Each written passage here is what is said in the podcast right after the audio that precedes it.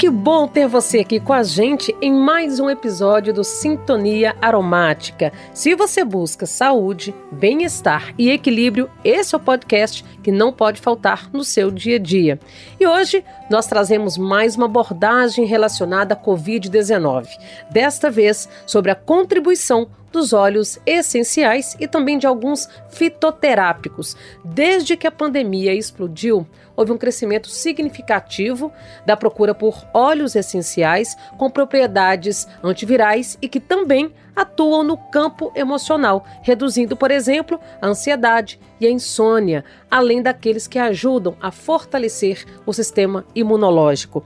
Só traçando um breve contexto histórico aqui para vocês, é, em pandemias anteriores, como a da peste negra e a da gripe espanhola, também conhecida aí como gripe de 1918, deixaram legados importantes por meio de estudos que apontaram os benefícios dos óleos essenciais no combate ao coronavírus do tipo SARS-CoV-1 que causa a síndrome respiratória aguda grave e antecede a Covid-19. É, ao meu lado, o CEO do Grupo Laszlo, também pesquisador em aromatologia há mais de 20 anos, o Fabian Laszlo. Tudo bem, Fabian? Tudo bem, Priscila. Fabian, o que, que você pode detalhar para quem está nos escutando é, e tem curiosidades sobre este assunto? Você falou de alguns aspectos históricos é, vamos falar um pouquinho da época da peste negra e aí nós vamos caminhando até o momento atual, né?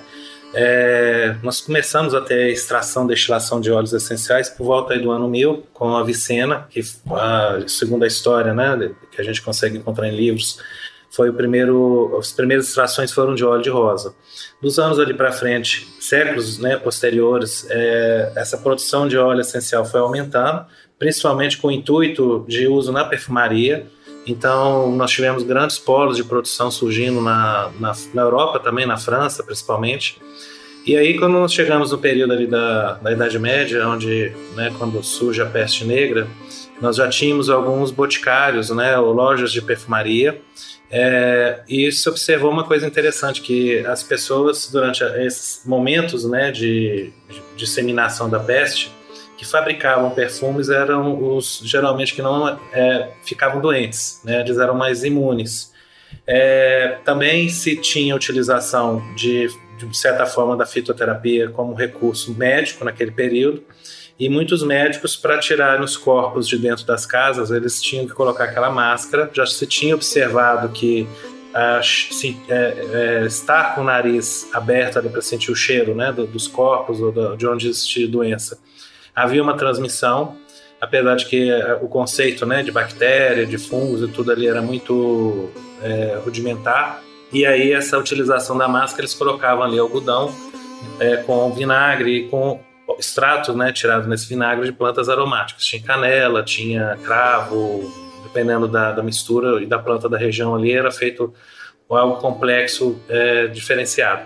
Então, é, com isso, eles tiravam os corpos Surgiu depois disso até uma lenda dos quatro ladrões, que eles lá em Marsella roubavam as casas usando essas máscaras também, né? E aí não pegavam doença para fazer o saque. E as, essas, essas plantas todas que eram utilizadas, né, os próprios óleos essenciais produzidos nos anos posteriores, são todas plantas que nos últimos 100 anos para cá, as pesquisas feitas em universidades demonstraram potencial antibacteriano, antifúngico e antiviral muito exacerbado. São plantas que, ao longo de milhões de anos, foram né, dentro da natureza desenvolvendo um arsenal bioquímico para se defender de infecções no meio ambiente, é, onde não só elas são plantas que ficam protegidas, mas algumas delas, por exemplo, liberam essas moléculas no ambiente onde elas estão e interfere também na resistência à imunidade de quem mora por ali. Então, o Gattefossé, o criador da aromaterapia, ele cita no livro dele da década de 30 que ali em Madagascar tinha uma região com uma plantação muito grande de cravo da Índia e essa plantação ela foi toda cortada, se eu não me engano, acho que para plantar cânfora ou outra coisa. Né? E ali tinha todo um, um, aspecto de equilíbrio né, dentro do meio ambiente, com os bichos, com as pessoas e tudo mais. Depois que eles cortaram, as pessoas da região começaram a adquirir várias infecções fúngicas né, e respiratórias. E isso acabou ficando como relato, mas o, o, a parte interessante é a gente notar o quanto que o cravo, o eugenol que tinha, que essa planta produz, é liberado no ambiente, no ar.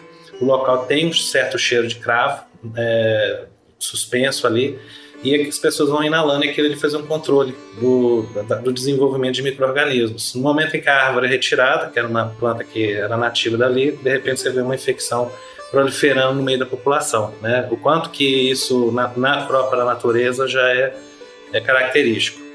Então, é, em relação ao, ao, à Covid, nós, quando a pandemia explodiu, né, todo mundo foi buscar algum, descobrir qual recurso que a gente pode ter que de repente possa ser útil, né? A gente via vários cientistas pesquisando e estudantes e tudo mais, universitários, e na questão dos óleos essenciais nós não encontramos nada assim muito amplo nessa, nesse campo de pesquisa de, de vírus. Tem sim pesquisas de óleos para a parte de uh, atividade de emissão de vírus e tudo mais, mas o, COVID, o coronavírus a gente tem pouca pesquisa. Então temos lá um estudo feito com louro, demonstrando atividade antiviral contra o SARS-CoV-1. É, depois desse período aí já de mais de um ano de pandemia que nós estamos passando, nós não identificamos aí nenhum avanço muito concreto em mais pesquisas. É, o que surgiu depois disso foram pesquisas feitas de, da estrutura molecular das moléculas, né, que eles fazem o quê? É, jogado, tem um programa no computador que você joga ali a molécula e a estrutura dela, ele vai mostrar essa molécula como uma chave e aí você tem um receptor no vírus, né? Tem várias vias de inibição que o vírus pode ter, tanto para replicação quanto adesão na célula, né, para se ligar para entrar. E aí, dependendo da proteína, você tem uma chave diferente. É como se fossem as espículas do vírus? É, a espícula para entrada, né? Mas dentro do vírus você tem as proteínas de replicação para ele se dividir. Também elas podem ser inibidas, hum. como se você tivesse ali uma chavezinha também que vai encaixar e vai simplesmente fazer com que aquilo não, não, não se divida mais. E aí, nesse caso, eles começaram a fazer essas avaliações não só de molécula de óleo essencial, mas de diversas plantas, até químicos sintéticos e de óleos essenciais, algumas se destacaram, né, demonstrando um potencial grande para ser estudado. Tem o próprio cineol, que tem no louro, e no eucalipto, que foi identificado, que é o eucaliptol. Temos o farneseno, temos o geraniol, que dá o cheiro do gerânio e da palma rosa é, moléculas inclusive muito simples, né, e com, muito comuns em óleos essenciais. Só que esse tipo de evidência poderia ter sido depois levado adiante a um estudo realmente é, in vitro para posterior estudo clínico, e isso não aconteceu. Né? A gente acredita que parte disso envolva hoje uma, uma corrida muito grande para a questão da vacina. Ah, para fazer esse tipo de estudo, teria que se ter verba e as universidades não têm verba para isso e acaba que os laboratórios também não têm um interesse porque são moléculas não patenteáveis, são muito comuns, né? De, você teria que pegar um geraniol, por exemplo, modificar ele para se tornar alguma coisa nova para daí deter a patente. Então pode ser que a gente tenha nesses estudos evidências de algo fantástico para cura, mas que devido a essa, esse desinteresse e a falta de capital a, a gente não saiu do ponto de partida, a coisa ficou parada ali. Agora, isso não inviabiliza que nós não possamos usar óleos essenciais como recursos para tratamento da Covid. Não quer dizer que a aromaterapia vai curar a Covid, né? É, nesse momento que a gente não tem é, evidências tão claras do que, que resolve ou não resolve. Mas a gente pode ter, e temos aí ao longo, desde que a pandemia explodiu, observado que as pessoas têm buscado muito uh, esse recurso, porque como há um tropismo, né, uma tendência do, da Covid a entrar no corpo, principalmente pelo sistema respiratório, que é a área de mais adesão, né, de, de invasão, a gente vai ter ali esse, essa parte com uma resposta muito boa pelos processos de inalação. Então, todos os óleos essenciais que são antivirais, imunoestimulantes, é, inclusive, a gente observou que na Covid houve uma busca muito. É, aumentou demais a, conta, a procura das pessoas por óleos que são ansiolíticos, pelo fato das pessoas estarem trancadas em casa e tudo, né? Então, lavanda, bergamota, laranja, manjerona, é, então são todos óleos muito calmantes, que assim, houve uma procura enorme. E os que são antivirais, a gente tem o tea tree, tomilho, orégano, canela, cravo. Você está falando desses que são antivirais, eles entram também como potencial para fortalecer o sistema imunológico? Sim, geralmente é até é interessante destacar que tanto os que são ansiolíticos tem tendência imunoestimulante, é, grande maioria, como também os antivirais costumam ter, uhum. né? E você pode até fazer associação de um com o outro para poder fazer um processo terapêutico. Vai depender muito do que está se buscando.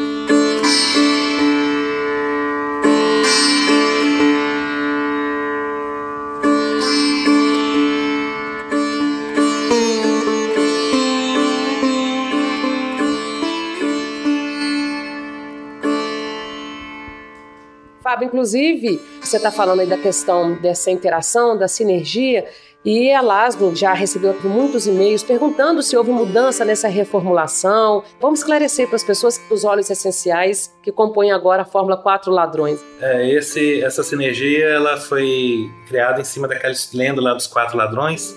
Foi citada num livro do Dr. Jean Valnet, que é um livro da década de 70, mais ou menos, que é um médico é, francês que levou foi para a época da guerra, né, com óleos essenciais, usou com muitos soldados e depois escreveu um, um o primeiro livro de aromaterapia clínica, vamos assim dizer, né? Que a Lázaro, inclusive, está com ele tradução para publicar em breve. E aí o livro do Dr. Giovanni, ele citava essa fórmula, né? Era uma sugestão onde tinha alecrim, é, eucalipto, limão, cravo e canela. Eram cinco óleos. A gente já tinha, a Lazo já tem essa fórmula há uns 10 anos em comércio, e aí quando surgiu a pandemia a gente foi tentar buscar o que, que tinham de óleos de potencial antiviral que poderiam ser mais importantes, e fizemos um ajuste na formulação. Né? Nós trocamos o eucalipto e o alecrim pelo louro, que tem cineol também, que é o, esse princípio ativo que eu havia comentado, né? que foi identificado grande potencial. Incluímos o tea tree, e trocamos o limão pela bergamota, que a bergamota se mostrou também em pesquisa é, uma, como tendo uma atividade superior ao limão para inibição de vírus, inclusive H1N1. A nível aéreo, por exemplo, ela acaba em 10 minutos, se tiver ela dispersa por um difusor, com esse tipo de vírus, na, essas partículas no ar.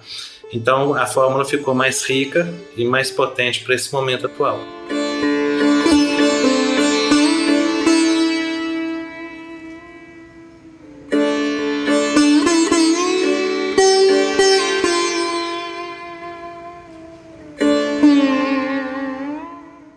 Você citou aqui a questão de alguns óleos que atuam no campo emocional, do sistema imunológico. Existe também esse efeito concomitante dos óleos essenciais com o uso, por exemplo, de algumas plantas, da fitoterapia, que pode auxiliar nesse processo? Então, quando a pandemia estourou, como nós temos uma editora de livros, a gente foi buscar o que tinha de livro, literatura de é, plantas ou recursos naturais para vírus, para tentar trazer para o Brasil algum conteúdo que pudesse ser útil para aquele momento ali que estava surgindo.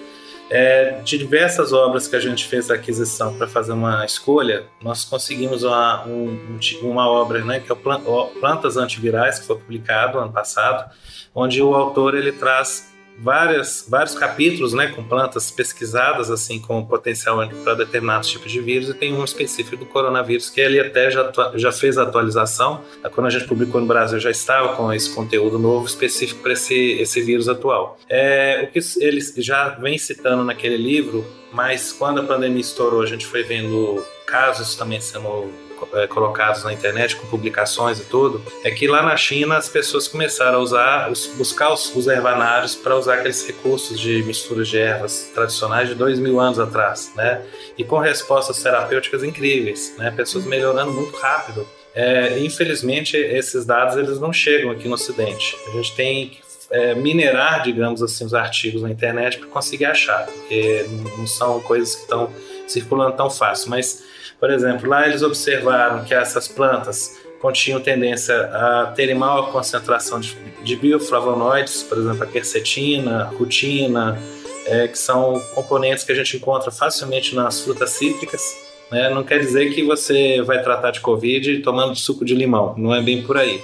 São, esses flavonoides geralmente estão na casca, né? E aí é, costuma-se fazer uma extração mais concentrada para você poder ter uma concentração maior. Mas é, nada impede que na dieta, na alimentação, a gente possa incorporar essas coisas, né? Por exemplo, vai fazer um, su um suco de limão, faz com a casca, né? Uma limonada suíça, para você tentar aproveitar mais.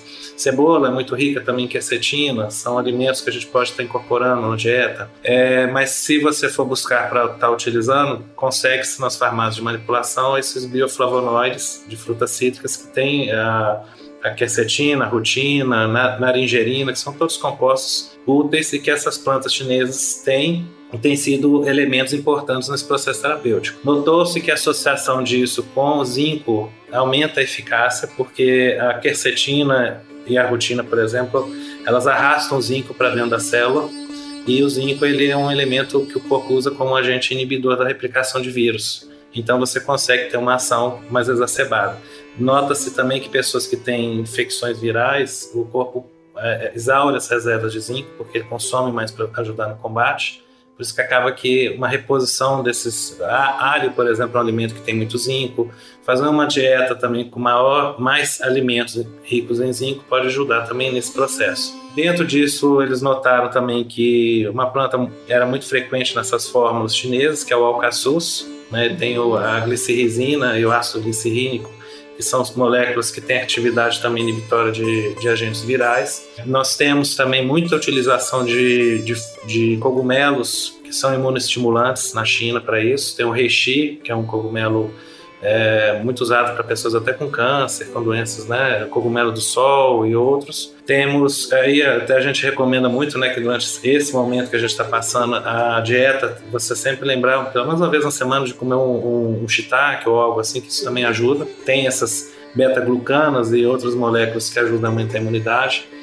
Temos a, a equinácea, que é uma planta imunoestimulante muito benéfica nesse momento mas que não deve ser usado durante a fase de exacerbação. Né? Até é interessante comentar isso, porque esses recursos todos que são imunoestimulantes, a gente usa sem estar em estado grave. Né? A gente vai usando isso para fazer com que o sistema, o organismo fique pronto para o ataque. Mas se você tiver uma COVID com problemas graves aí de respiração, falta de ar, inflamando muito, é, ao ponto de às vezes precisar realmente até de uma internação, todas essas coisas que são imunoestimulantes, elas devem ser cortadas, porque senão você tem um excesso de. Você já está tendo um excesso de reação. Você vai ter ele maior, e aí realmente você pode chegar a um ponto de, de ter que ser entubado, porque o corpo não está dando conta de. de, de ao mesmo tempo que ele está excessivamente atacando, ele também está tendo os efeitos colaterais. Então, às vezes, o processo tem que ser mais brando.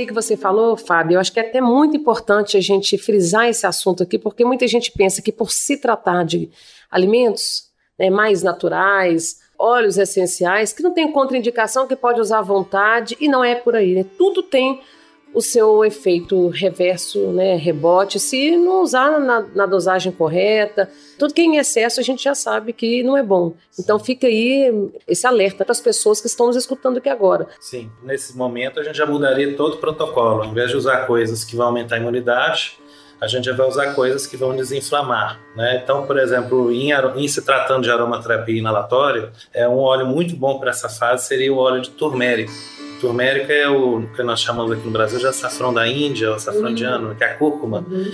É, é, porque no exterior o óleo, é a planta é chamada de turmeric na Índia. Então é, é, esse óleo ele tem atividade antiviral, ao mesmo tempo que ele é um anti-inflamatório, ele diminui muito a, essa produção excessiva de citocinas que nessa fase o organismo está passando. Então seria um, um agente interessante para uso. Copaíba é um óleo também muito legal que poderia ser associado. E aí, se você tem algum sintoma de, de catarro e tudo, você coloca um, um eucalipto glóbulos, por exemplo, já teria ali um, uma boa opção. Mas é muito importante estar atento que se nessas fases de exacerbação realmente a pessoa tiver uma sintomatologia grave, não adianta ficar usando isso em casa, tem que ir para o hospital realmente, porque você pode é, ter uma evolução muito rápida e piorar, então tem que ficar atento. Tem alguns outros recursos que têm surgido, né, evidências aí nos últimos tempos, que eu acho que é muito importante a gente comentar, por exemplo, melatonina, que é um hormônio que a gente produz principalmente à noite quando vai dormir, né, o chamado hormônio do sono, é, se notou, por exemplo, que os morcegos têm uma quantidade de melatonina enorme, por isso que e, e são altamente infectados por vírus. Os morcegos não são é, atacados, não morrem com aquele monte de vírus por causa da melatonina que controla, porque eles ficam muito tempo em caverna, né? Então ela tem uma ação de controle desses agentes virais dentro do corpo. Então, esse momento é um momento importante da gente dormir bem, evitar luz acesa no quarto, aquelas luzinhas azuis que fica às vezes em aparelho elétrico, aquilo ali passa uma caneta preta ali, tampa aquilo, porque a, a luz azul ela bloqueia a produção de melatonina. Então, é, você ter essa interferência na melatonina nesse momento é a pior coisa que tem, né? A gente precisa estar com o organismo mais bem preparado para lidar com essa situação. Além da melatonina, nós temos é, casos também que têm sido observados que o organismo, para atuar nesse combate ao vírus, ele usa muito suas reservas de energia. Uma da, dos coeficientes dentro dessa reserva de energia é a vitamina B12 tem se notado que algumas pessoas têm mais uma queda, uma exaustão grande de B12 pós-Covid, e isso está associado muitas vezes com os problemas neurológicos ou a fadiga crônica. Então é muito importante durante esse processo observar se essa pessoa está com os níveis de B12 baixos, porque primeiramente ela vai ter uma resposta mais devagar para combater a infecção e ela pode ter mais sequelas depois. Então essa reposição ela é importante também se observar. Outra coisa também que se desenvolveu evidências ao longo do tempo foi com a vitamina D3, né? A vitamina D3, na verdade, ela é um hormônio que é produzido na nossa pele pela ação do sol sobre o colesterol. É, quando a pandemia estourou no ano passado, a gente começou a ter pesquisadores de Turim, que foram os primeiros ali observando que pacientes que tinham internação com intubação, casos graves, os níveis de B12, de, de D3 no sangue eram muito baixos e as pessoas que tinham pouco sintoma, não, não sentiam nada, os níveis eram altos. É, hoje isso começou depois de um tempo ficar meio questionável na mídia, mas é, quando a gente vai ver os estudos que vêm questionando essa questão, nós notamos o seguinte: são trabalhos onde eles tentam, com uma pessoa hospitalizada, introduzir vitamina D. Só que a dose ela é insuficiente para subir rápido para o corpo conseguir ter resposta. Então você não vai conseguir nunca ter um efeito benéfico com aquela dosagem, você tem que usar uma injeção, uma dosagem bem alta para fazer subir rápido, e esse tipo de trabalho não, não veio sendo feito. Outra questão é que a vitamina D, como que ela atua? Ela age em, na, a nível da expressão de genes, da atuação deles, ela atua em praticamente 10 mil genes no nosso corpo, né? ou seja, um terço do nosso código genético depende desse hormônio e mais ou menos 220, 230 genes relacionados ao sistema imunológico são ativados por essa vitamina. Então, ela vai, ela vai atuar exatamente em genes que aumentam a produção de anticorpos. Se você tem esses níveis mais altos e está produzindo os anticorpos adequadamente, desde o início da infecção você já está com o seu organismo já se defendendo melhor. Quando a infecção já se instalou e está ficando grave, essas introduções naquele momento elas já não são tão eficazes, né? Então assim não quer dizer que ela não tenha o efeito benéfico que teria, mas ela é um agente de prevenção e de fortalecimento para na hora H você não ter um, um, risco de ir para o hospital, né? Justamente o que a gente quer evitar que as, as, são as hospitalizações, a gente pode conseguir com essas alternativas mais naturais, né? e que hoje em dia a gente até falar disso aqui, né, nós estamos é, falando livremente sobre o assunto, é polêmico, porque a gente está tendo no Brasil uma guerra política né, contra e a favor, eu acho que uma, a coisa mais importante é salvar vidas. E se a gente não tem diante desse inimigo, né, que eu acho que a gente está. É um, a nossa a, ter, a terceira guerra mundial, nós já estamos vivendo ela, né, com o inimigo invisível. Com certeza. E aí, é, esse inimigo invisível, é, a gente tem que buscar as alternativas que a gente consegue ter em mãos. Né? Se a gente puder ter alternativas, inclusive, sejam menos prejudiciais é, como essas que nós estamos falando, seriam um ponto sensato da gente pensar. Então, no caso da vitamina D, eu comentei dela também, temos uma experiência prática na nossa empresa, que a gente, desde que a pandemia estourou, a gente introduziu a doação para todos os funcionários de frasquinhos de vitamina D, a cada três meses a gente refaz. É, eles tomam 10 mil I por dia. Né? Da empresa que tem mais de 60 funcionários, todos que tiveram Covid, nenhum deles teve caso grave. Né? É, então, assim, para nós é uma felicidade poder observar que algo desse tipo já está ajudando de alguma forma como um elemento preventivo, né? E, e aí, além de, desses recursos, né, eu acho que uma das outras coisas muito importantes que as pessoas têm que tentar se esforçar para trabalhar é o equilíbrio emocional. Não é fácil, porque nós temos aí uma situação complicada que envolve, às vezes, até a questão do, do, financeiro, que eu acho que isso desespera muito, porque as contas não param de chegar. Tem as perdas, né, Fábio? O Brasil atingiu um patamar é, realmente muito triste para nossa história, né? Mancha essa história do Brasil, a situação na qual a gente chegou. E muitas vezes tem que tentar, pelo menos, manter esse equilíbrio na medida do possível, porque a gente sabe também que influencia na questão do, do sistema, da resposta do sistema imunológico, né?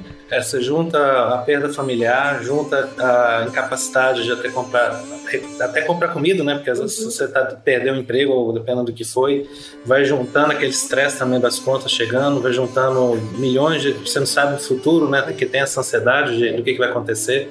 Então, todos esses fatores minam muito a, a, o nosso emocional e predispõem também a imunidade cair e facilmente, se tiver uma Covid, você vai ficar mais sensível né, ao que possa ocorrer. Além disso, só comentando a vitamina D, a gente ainda está enclausurado dentro de casa, né? As ah, pessoas é. não tomam sol. Sol? Então, só pela janelinha e olhe lá. Então, se 95% da população mundial está com deficiência crônica né, desse hormônio. É, então, assim, eu tenho recomendado as pessoas tentarem tirar um tempo delas durante o dia, que seja 5, 10 minutos, na hora que você puder, para você fazer uma introspecção e tentar exaurir aquela carga emocional que a gente tem a tendência a ir guardando ao longo do dia também, né? Com as, com as coisas que vai tendo que lidar mesmo no dia a dia, de família, emprego, e, e aí você faça isso através de uma meditação, ou, ou põe uma música para ouvir, ou se você é mais é, religioso, vai fazer uma oração. Vai ler um bom livro, né, Fábio? É importante a gente afastar um pouquinho a nossa mente dessa, dessa esfera muito pesada que a gente está vivendo, né? Tem que quebrar um pouco disso para você conseguir esvaziar, porque se você fica o dia inteiro carregando essa carga, de noite vai dormir com ela, além de você não dormir bem, você ainda está ali é, se complicando, né? Tanto não só no nível emocional, mas físico também. E é, a gente ainda tem uma outra questão dentro da Covid, a, a importante de, assim, de já começar a pensar que tudo que nós estamos passando está sendo somatizado de uma forma muito profunda no ser humano, né? Então nós vamos ter aí provavelmente pós-Covid uma, uma fase de recuperação emocional, estrutural das pessoas imensa. Né? Vamos ter um, um, um avalanche de estresse pós-traumático. Então, os consultórios de psiquiatras, de psicólogos, de terapeutas vão encher precisando desse apoio emocional que as pessoas hoje é, vão acabar carregando, porque nem todo mundo está dando conta de lidar com essa carga, né? Então esse, esse, preparo no futuro, isso já tem que começar a ser pensado também para a gente conseguir fazer uma boa regeneração da nossa sociedade senão a gente vai ter um, um, uma sociedade destruída estruturalmente né, com tudo isso que passou.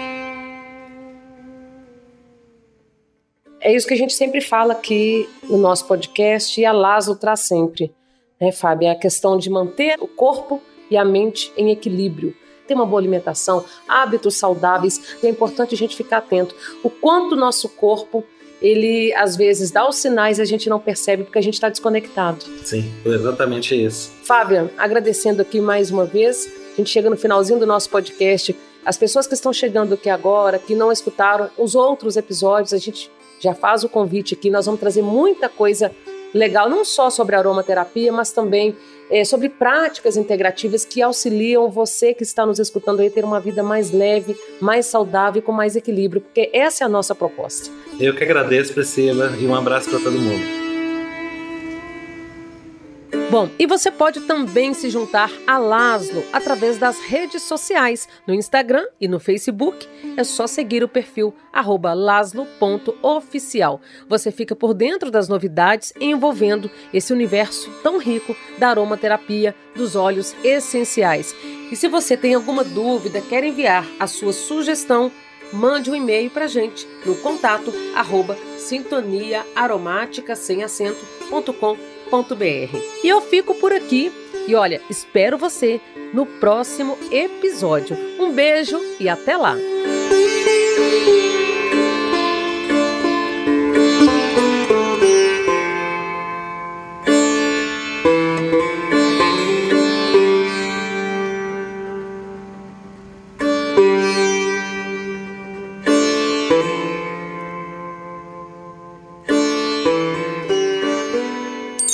Laszlo O essencial em sua vida.